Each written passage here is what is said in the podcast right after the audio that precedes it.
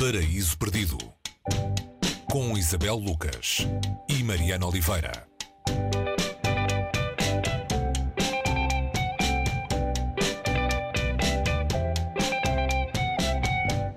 Podíamos dizer que, que este é o livro certo para ler nestes tempos em que voltamos a falar de, de, totalitarismos eh, e em que tentamos perceber o que é que o passado pode ter a ver com o presente. Eh, mas, na verdade, eh, se pensarmos bem, não há tempo em que não faça sentido pensarmos sobre isso. Hoje falamos de Central Europa.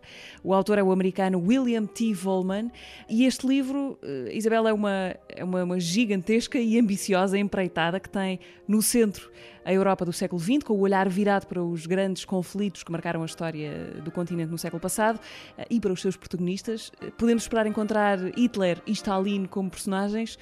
Mas este não é um livro de história eh, e, e nem é uma biografia dessas personagens. Olá Mariana, não, não, não, não é uma biografia dessas personagens, embora explore uh, as dinâmicas biográficas dessas personagens, dramatizando-as. E além do Hitler e do Stalin uh, e do Franco, também temos aqui outras, outras personagens como a poeta Anna Akhmatova ou uh, o realizador de cinema Roman Karman, mas acima de todas elas o célebre compositor uh, Dmitri Shostakovich. Estas personagens são algumas entre as muitas, muitas personagens que atravessam este projeto muito ambicioso de William T. Volman, uh, chamado Central Europa, que se passa na Europa, neste centro da Europa, e esta central pode ser lida de duas maneiras, não só como o, o centro, o cerne da Europa, mas também como uma espécie de mecanismo que faz uh, a Europa funcionar, que fez a Europa funcionar num período de conflito dominado por duas, dois regimes totalitários, um que o nazismo e também o, o soviético.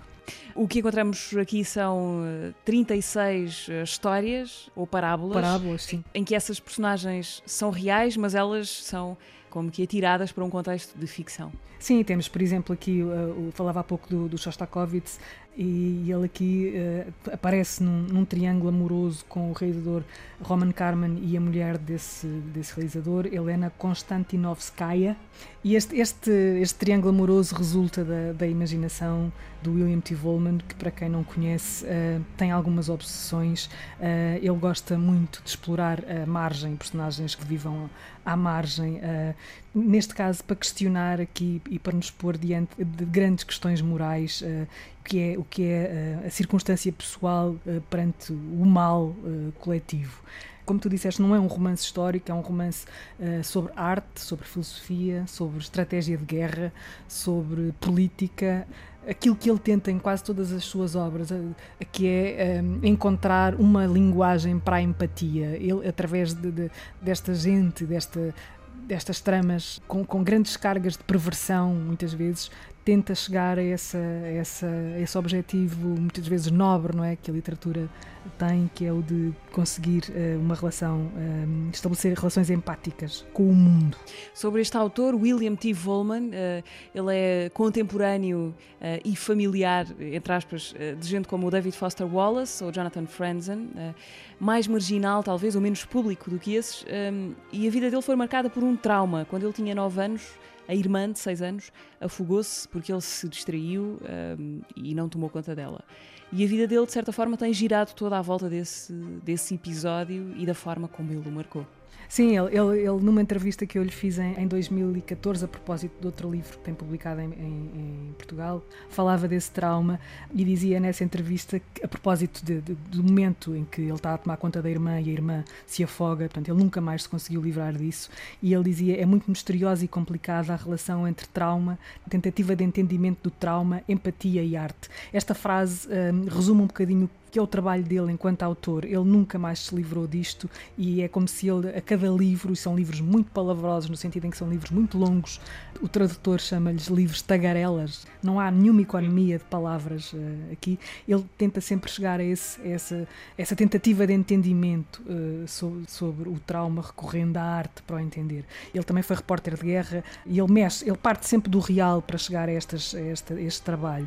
E uma das, uh, das histórias que ele conta, cerca cliente de prostitutas uh, para um trabalho que fez sobre prostituição e depois criou mesmo uma persona, um, um David T. Volman uh, completamente maquiado e mascarado de prostituta, tudo de uma forma muito uh, caricatural e exagerada e sempre nessa tentativa de, de, de, ir ao limite e tentar entender através do próprio corpo o que é estar no limite. Também consumiu crack para perceber o que é ser um, um toxicodependente. Estamos aqui em territórios muito complicados quando se fala das fronteiras entre a arte e a produção da arte, neste caso.